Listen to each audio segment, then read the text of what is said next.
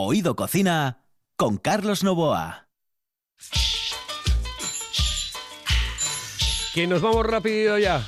Sí, sí, porque es muy poco el tiempo que tenemos y muchas las cosas que queremos contarles a todos ustedes. En el control está Kike Reigada, aquí al micrófono Carlos Novoa. Muy buenas noches, saludos cordiales. Esto es Oído Cocina, como siempre. Hoy tendremos un programa maravilloso, formidable, increíble, como siempre, con Monchi Álvarez. Hoy vamos a tener a Monchi Álvarez, ¿sí? El de la buena tarde que le he dicho, oye, que no te vayas de aquí, te quedas aquí, pero ya, pero ya, de rodillas, ahí tirado, ¿eh? Ahí tirado de rodillas. Vamos a tener también eh, a Gus Torre, vamos a hablar con él de gominolas. Sí, bueno, también es algo gastronómico. Las gominolas, a mí me gustan. Bueno, y hay mucha gente que está hecha polvo por las gominolas. Hablaremos también con Kenneth Petit, que estará con nosotros aquí en la RPA. Y tendremos nuestro bocado musical. Pero antes de nada, antes de nada, al principio de Commons, en, eh, no sé si se dice de Commons, en el principio de los tiempos, vamos a hablar con un tipo que se llama Ismael Rey y que nos va a dar una receta mmm, como muy muy, no sé, eh, es... Eh, mm, ay, eh, ¿cómo diría yo? Peculiar, particular. ¿Por qué? ¿Por qué? Pues porque es una receta, la única que se da en La Regenta, en ese maravilloso libro de don Leopoldo Alas Clarín. Don Ismael Rey, muy buenas noches, saludos cordiales.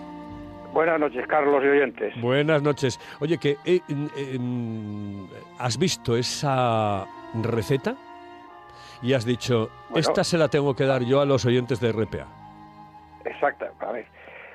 En la regenta, en la regenta es un libro que eh, comenta, cita, habla, menciona y usa de guía eh, el comer y el beber, pero específicamente una receta y su procedencia y, su, y de dónde se puede obtener y cómo, pues mm, hay algunos inventos hechos, pero yo la única que creo que es auténtica es esta que, que te voy a contar hoy, haciendo ya, haciendo gala del eslogan de que sin fartura no hay cultura.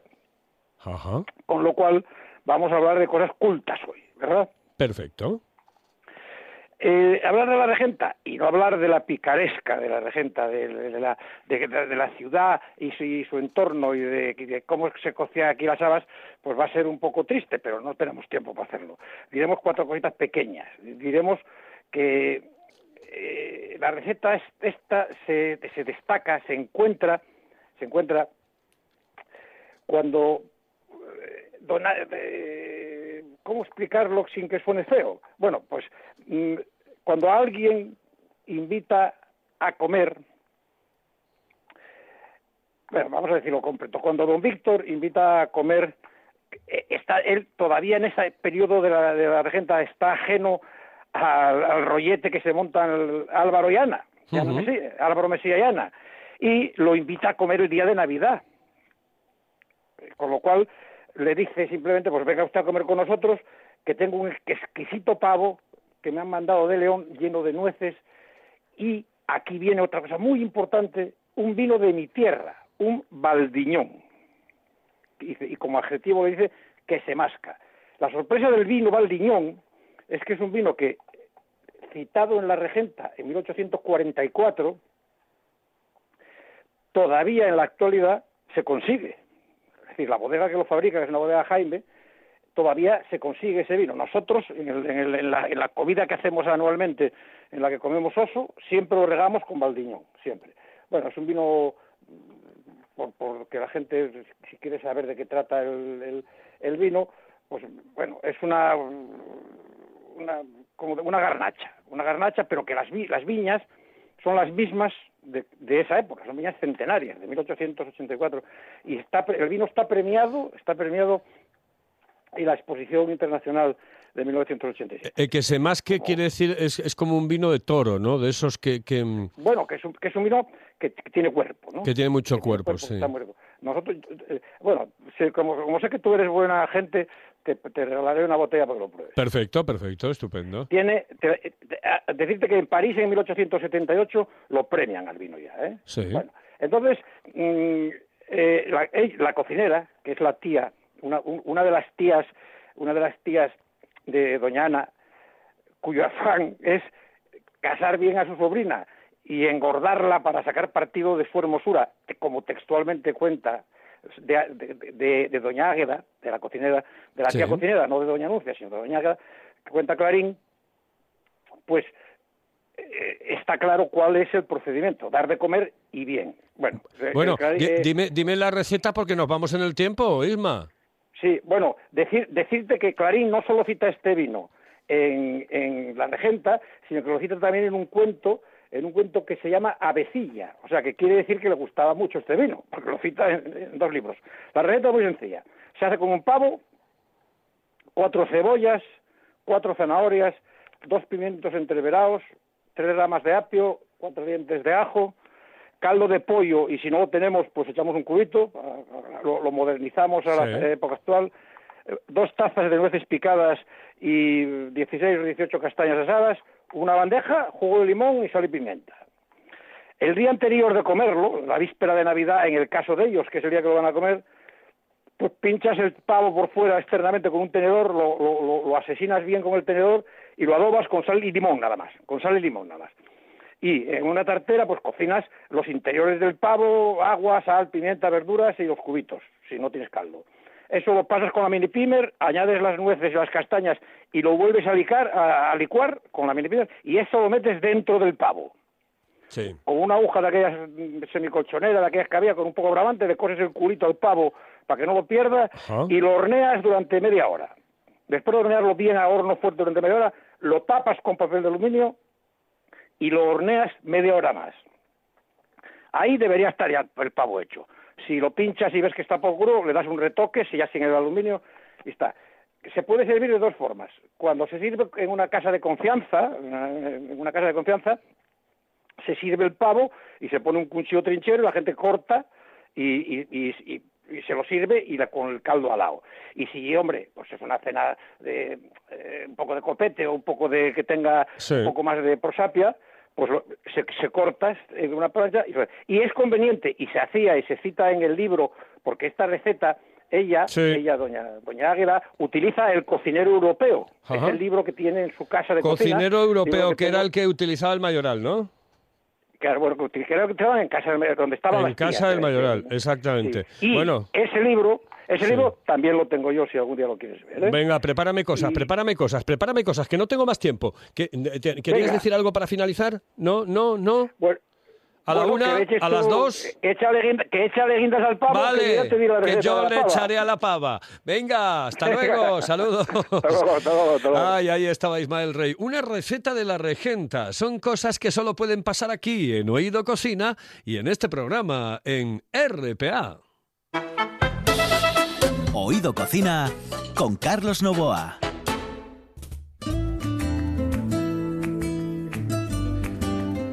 De lunes a viernes está en la buena tarde de RPA. Hizo su Radiolandia, su mediodía entero y sabe que la radio es suya.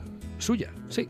Es un titiritero como yo, colaborador de la agencia Joven de Noticias y de Publicaciones con Sentido ajo blanco, panenca y tragando lúpulo. Y sobre todo padre de Iyan y Mael. Eso es lo más importante. Lo más importante. ¿Quieres que te diga? Es así. A mí me demostró que se viste por los pies, que es un gran tipo, una excelente persona y en lo profesional alguien que merece tanto la pena que abandonarlo en una gasolinera sería uno de los mayores delitos que un ser con cierta sensibilidad radiofónica y sobre todo moral podría cometer. Él jamás lo haría. Monche Álvarez, muy buenas noches, saludos cordiales. Saludos cordiales, Carlos. ¿Qué, qué, gran presentación. lo de dejarme abandonado en una gasolinera, supongo que lo dices por lo peludo que soy. no, lo digo porque una de las cosas más sensibles en la vida es abandonar un animal, aunque te parezca mentira, en esta sociedad es así, ¿no? Bueno, a veces pasan estas cosas. y digo yo, quiero, quiero decir que no se te puede abandonar en una gasolinera, Monchi, no, no, no quiero abandonarte nunca, que nadie lo abandone. qué honor ser entrevistado por Carlos Novoa. ¿Quién me lo iba a decir a mí hace, yo qué sé, 10, 15 años que me iba a entrevistar Carlos Novoa? Eso me pasó a mí con José María García cuando eh, yo le escuchaba todos los días por la noche en el año 77, 78 y, decía a mi padre, que en paz descanse, pobrecillo, porque se murió a los dos años y no supo que yo trabajé con él. Me decía, me decía papá, dice, "Jo, es que este tío es, es que es increíble, es que tal. Y después me, me prestaba, decía yo, coño, pues qué, qué bien que lo hubiese escuchado. Yo le mandé algún recao al cielo a, a mi padre para que lo escuchase. Al- sí, sí, un, ¿cómo se llaman estos que ponéis un podcast? Podcast, ¿no? ¿Eh, Quique? Quique Reigada está en el control. Quique sabes, ¿no? Rigada. Sí, sí. No puede faltar Quique Rigada. Bueno, oye, eh, que tienes un libro maravilloso, un libro encantador, un libro formidable que se llama Que- Yo soy Kini. Que también es tuyo, Carlos Novoa. Eh, yo colaboro con, con un pequeño, bueno, pues con un pequeño comentario, con eh, una pequeña cosita. Eh, eh, Pero es que he visto que el libro, primero, está editado formidablemente, Mm. increíblemente, está muy bien cocinado. por De la Llama Editorial, que Sí. cuida muy bien sus productos, y es un libro con mucho cariño, es un libro homenaje a, a Dios, porque para mí Dios es, es Kini. Hay 54 cabezas, 54 corazones que han querido decir o escribir lo que supone Kini para, para ellos. Porque esto no es una biografía de, de Kini, una biografía que ya se ha contado muchas veces. No, aquí nos encontramos lo que supone Kini para periodistas, para futbolistas, para titiriteros, que es una maravillosa palabra. Y como te digo, son 54 cabezas que tienen a Kini en su casa y que por encima de colores del Sporting, del Barça, del Real Madrid, son de Kini. Porque yo, como usted que nos está escuchando, yo soy de Kini. Exactamente, sí. Mira, mm, además es que mi artículo mm, basa precisamente en eso. Mi madre era de Kini, mi madre era del Sporting, mi madre era siempre, siempre, siempre del Sporting. Yo no podía tener ninguna eh, conversación con ella eh, futbolística porque dice, yo soy del Sporting y de Kini, punto, punto. Siempre decía así. Oye, mm, sabes que me alegra muchísimo que saques el libro y que tengas muchísimo éxito, pero que este programa es de cocina y que tengo que hablar contigo de cocina. Pues hablemos de y cocina. que tienes que decirme, tú me decías antes de entrar en el estudio que cocinas algo bien. Bueno, Alguna bien, cosa bien. Vamos a ver. Bien a lo pobre. tampoco nos pasemos. Bien a lo pobre porque me aficioné a cocinar. Claro, yo tenía muy buena cocinera en casa que era mi madre. Y tenía muy buenas cocineras en casa que eran mi madre, las abuelas, ya sabes, las abuelas asturianas, las abuelitas asturianas que bien cocinan. Lo que pasa que cuando uno se va de casa tiene que espabilar, a la fuerza ahorcan. Y entonces te pones a cocinar y, no tienes muchos perres y tienes que cocinar a, a lo económico. Y entonces fui inventando platos de, de, bueno, para resolver. Y me acuerdo que una vez solo tenía macarrones, Bien, paté de salmón, bien, tomate, bien. tomate de, de oferta, no te creas que un gran tomate, tenía mm, una lata de bonito y tenía queso rallado y un poco de cebolla. Y Venga. entonces digo, bueno, tengo hambre, solo me queda esto en la despensa, hay que inventar algo. Sofreímos la cebolla, Vale. ¿eh? la partimos ahí, Perfecto. sofrita, con un poquito de aceite La de dejamos, oliva. la dejamos pochar, ¿no? Eh, la dejamos pochar con un poco de aceite de oliva, que aceite de Sí, oliva sí, sí, sí, todavía me quedaba un poquito.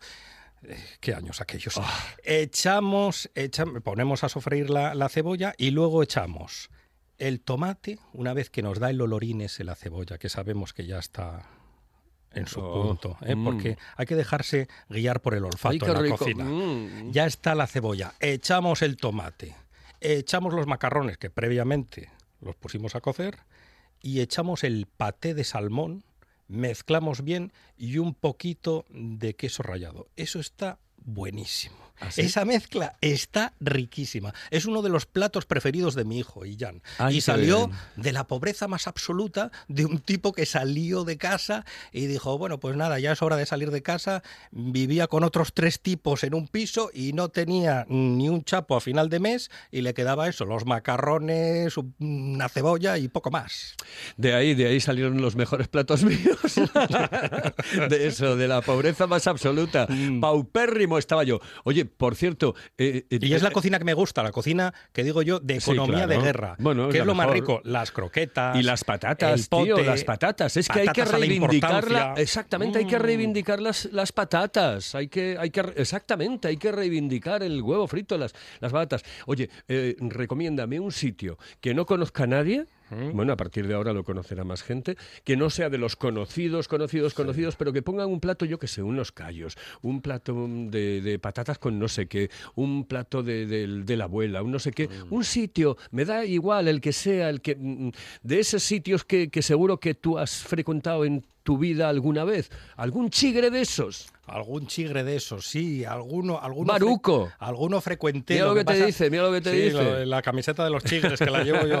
Sí, alguno, alguno. Hombre, eh, por ejemplo, en, en, en Noreña hay unos cuantos que preparan, Eh, sí, preparan muchos, los callos. muchos, los preparan callos los impresionantes. Muy bien, el Etual prepara Oh, muy bien los callos. L'Etoile. Y es que ahí hay que comer. El callos. sastre también, El sastre también. Pero es que los, los callos allí, con patatas. Mm. Un buen vino. Ahora que se acerca el frío, que acaba ese veranín que nos gusta tanto Mm. Ay, a- qué a, hambre, a ti, sí. a ti y a mí, que somos unos asturianos atípicos que Sí, queremos calorín, sí, ir a por unos callos. Ay. Oye, por cierto, eh, el- eh, la tormenta de antes de ayer Oh. eh, fue increíble en Gijón. Sí, sí. Aquí vamos, en Gijón fue increíble, en, en- en Oviedo tal, pero en Gijón creo que fue impresionante, impresionante. Pues nada, no te, no te busco un baruco porque te podría buscar chigres Bueno, perdidos, nada. pero están cerrados. no me busques nada. Están, están cerrados esos chigres, esos barucos, que eran barucos de, de mi juventud, y, y entonces por eso te digo en Noreña. Noreña, capital de los callos, que es un plato estrella. Ay, qué bien. Bueno, Monchi, ya sabes que en fan tuyo te quiero mucho, mucho, mucho. Y yo a ti, ¿Vale? Carlos Novoa. Saludos, señoras y señores. Seguimos adelante. Esto es Oído Cocina. Estás escuchando. Estás escuchando RPA, la radio autonómica. Oído Cocina. Con Carlos Novoa.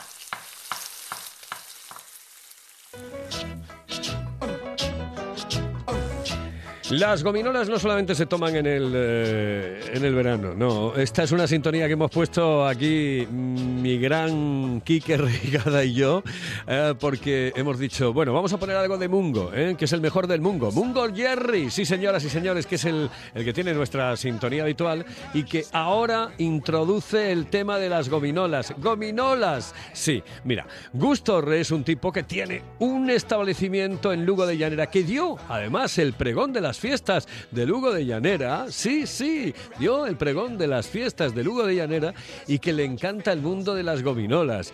Eh, eh, Gus, buenas noches, ¿cómo estás? Hola, buena- buenas noches. Bien, aquí estamos. Buenas noches. Oye, hay muchas, muchas, muchas gominolas, ¿eh? Que últimamente hay gominolas de todo. Dime la más extraña de las gominolas que tienes en, en- en- en la tienda. Pues ahora mismo te podría decir que lo más extraño que tengo es una gominola con forma de jamón. Calla. Sí. ¿Y, y sabe a jamón? De- no, sabe a fresa, pero tiene forma de jamón. Forma de jamón. Oye, el, Sí. el- el tema del el mundo de las eh, gominolas, bueno, la verdad es que yo creo que le gusta prácticamente a todo el mundo. Además, es prácticamente una especie de droga, ¿eh? Porque el que se aficiona no deja nunca, ¿no? No, no, no, que va, que va, por eso. A mí me gusta aficionar a los, a los peques ya de chiquitines y entonces los, los primeros aspitos, que es lo primero que comen los, los bebés eh, de chuches, eh, los primeros aspitos de los niños del pueblo se los regalo yo. Porque así ya los tengo enganchados y vamos, los abuelitos y abuelitas también vienen a por caramelos. Entonces ya tienes todo el arco de, de su vida aquí metidos en la tienda. Las hay que son muy azucaradas, pero las hay que no son tan azucaradas. Exactamente, y las hay ácidas también, y ahora también las tenemos veganas. Veganas. Sí. ¿Qué me dices? ¿Qué me dices? ¿Qué me dices, Gus? ¿Qué me dices? Sin, sin ninguna gelatina de origen animal, solo gelatina de origen vegetal. ¿Ah, sí? Y Sí, sí. em, em, eh, em, supongo que, que- que- que esas, bueno, de muchas de las personas que van por allí se quedan como sorprendidas, ¿no? Hombre, todo el mundo se sorprende porque además he puesto he puesto una línea con, con el cartelito de veganas y entonces es como, eh, uy, tienes gominolas veganas, ¿y eso qué es? Y luego resulta que están buenas, ¿eh? O sea, no vayáis a pensar que porque sea vegano no está rico, están muy buenas. Eh, eh, ¿La gominola es de niños, de adultos, de mayores, de qué? La gominola tiene ahí un momento a partir de los 5 o 6 años que, claro, como primero no les dejan, se vuelven así como un poco locos a, a gominolear, ¿no? Como digo yo. Y después hay un momento ese en el que somos empezamos a ser coquetos Y entonces pasamos de las gominolas, que es muy dulce, que engorda mucho, que tal, y a, ahí a los 20 años volvemos, que ya nos da igual, y ya nos llevamos nuestros calderados de gominolas para ver las películas. ¿Es cara la gominola, Gus? No, no, una gominola, vamos a ver, 100 gramos de gominolas, un euro, no llega a 95 céntimos. Entonces, es algo que, que te puedes permitir casi todos los días si quieres. La gominola te endulza la vida, ¿no? Sí, claro, mucho, mucho, mucho. Y además, eh, aquí en la tienda hacemos flores con gominolas, hacemos tartas con gominolas y tal. Entonces, pues también, aparte de endulzarte la vida, pues haces un regalo a alguien y bueno, quieras que no, siempre quedas bien con una cosa con gominolas, porque eso le gusta a todo el mundo. ¿Le- ¿Has llevado alguna vez alguna tarta de gominolas a una boda o no? Eh, sí, ponemos muchas veces mesas de chuches en bodas, eh, que, a las que, bueno, hablo con los novios y tal, cuando las vamos a preparar. Entonces, pues a veces pues resulta que el novio trabaja en una gasolinera y la novia trabaja en un laboratorio. Y entonces, pues le preparas una tarta con forma de gasolinera y otra parte de la mesa con tubos de ensayo llenos de chuches, de gominolas, de chocolatinas y tal, para hacerlo un poco personalizado para, para ellos. Pero ¿y eso lo haces, eso lo haces tú? Sí, sí, claro. Oh. Se hace aquí todo con mucho amor, con mucha paciencia y, y además aprendí de cero. Que yo trabajaba de camarero y de repente un día eh, monté esta tienda. O sea que dijiste, me cambio ya definitivamente, voy a hacer otra Bueno, cosa. eh, La, la crisis me echó de la hostelería. Y, y con 43 años ya me decían cuando llevaba el currículum que era mayor para ser camarero. Sí. Bueno. Mm, Entonces eh, hubo que buscarse una salida y aquí en Lugo de Llanera había un localín, me monté la tienda y bendito el día, eh, estoy encantado de la vida con, con mi vida de gominola. La, la, la vida a veces eh, da muchísimas vueltas y a veces para bien, para mucho, sí, sí, mucho mejor. Oye, que, claro. que encantado, Gus, de tenerte en el programa. Un abrazote muy fuerte, ¿vale? Muchas gracias a vosotros. Venga, hasta luego. Venga, Señoras hasta y señores, porque en la gastronomía también podemos hablar de gominolas, porque la gominola también, claro, como que no, que se come, se come. Oído Cocina con Carlos Novoa. Él es el único, el inconmensurable, Kenneth, Kenneth Petit, está con nosotros aquí en RPA en Oído Cocina y hoy nos trae una receta de tomates, porque ¿Ah, a, mí, sí? a mí me encantan los tomates. Ah, sí, Kenneth, eso- buenas eso noches. no sabía yo. Vamos. cordiales. Las cosas que estoy aprendiendo, no sabía Sí, yo. ah, que no sabías Ah, que ibas a hablar de los tomates Que tú me- sobre mí, ¡Hombre! lo que tengo que hacer. Pero vamos. El jefe es el jefe, hombre. Es de vos. Ay, es de vos. Estás hablando con de Perdóname. vos. Llevan años intentando echarme de, de RPA y a ver lo que pasa ahora. Oye, eh, Nada, tomates. encantado. Qué ricos Estoy los tomates, tomates, ¿eh? pero Tomates. primero quiero decir a la buena gente si saben que son Roma, Rosa y Corazón de Buey. No. Pues sí, pero si yo digo tomate asturiano, ellos saben. Bien. Ay, tomate asturiano. Porque hay un tomate que se llama tomate asturiana, Mm. que es típico de la zona de Cangas de Nacía. Y solo típico de esa zona, porque por la tierra, por el clima, ese tomate es perfecto por ahí, pero no está tan bien en otras zonas. Entonces, los otros que ha llamado, eh, Rosa, Roma, Corazón de Buey, estos están ahora mismo en las fruterías y en muchas fruterías, no todos, desgraciadamente, ponen los nombres bien.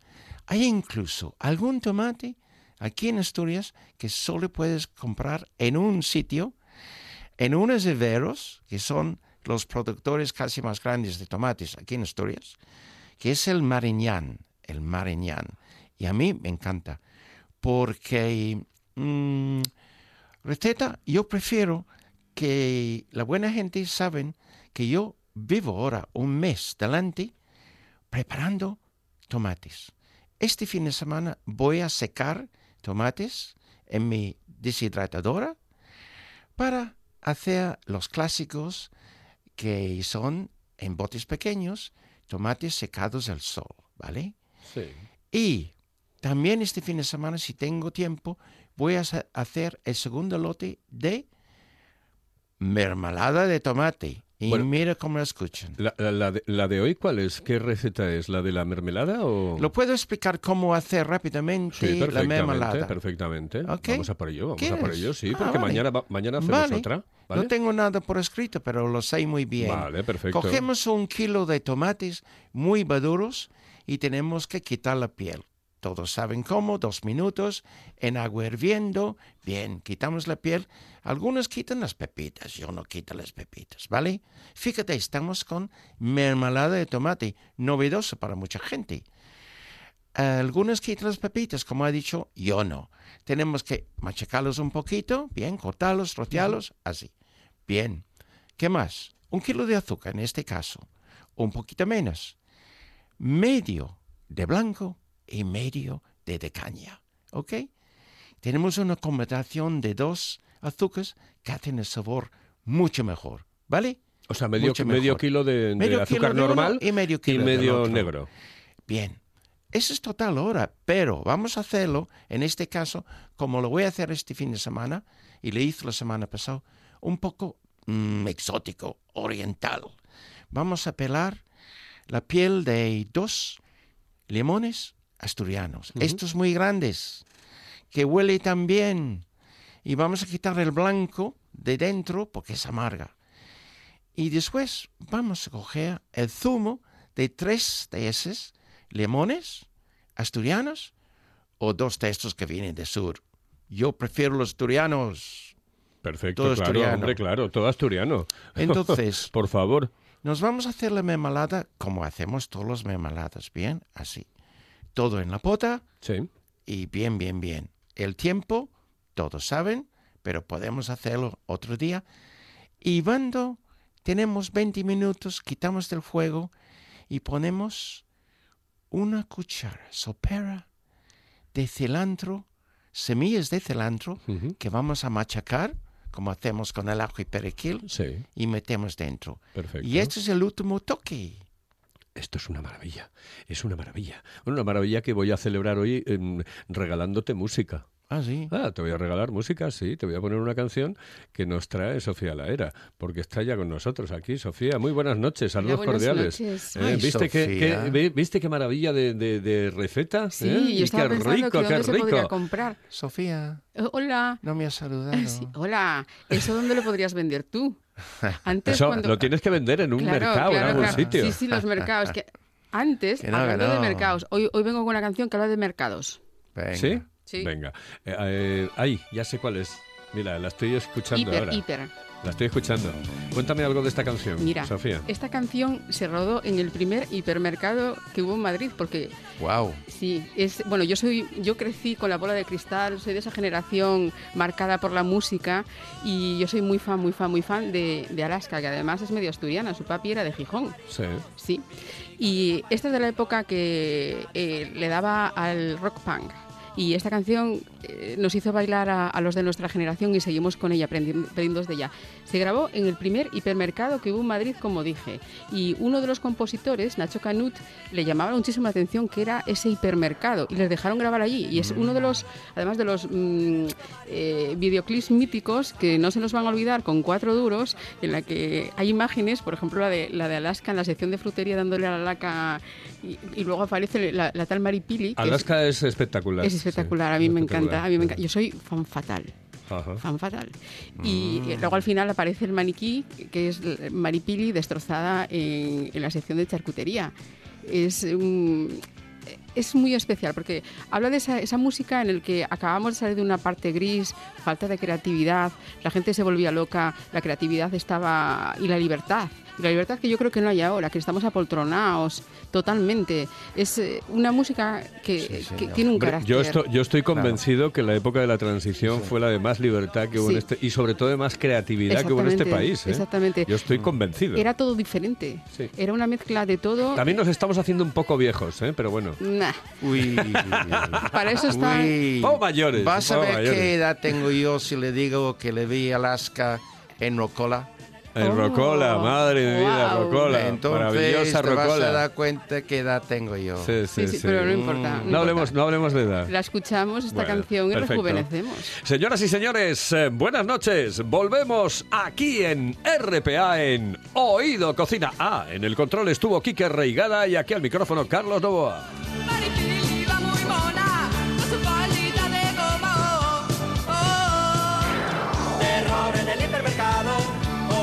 El ultramarinos. Mi chica ha desaparecido y nadie sabe cómo ha sido, no.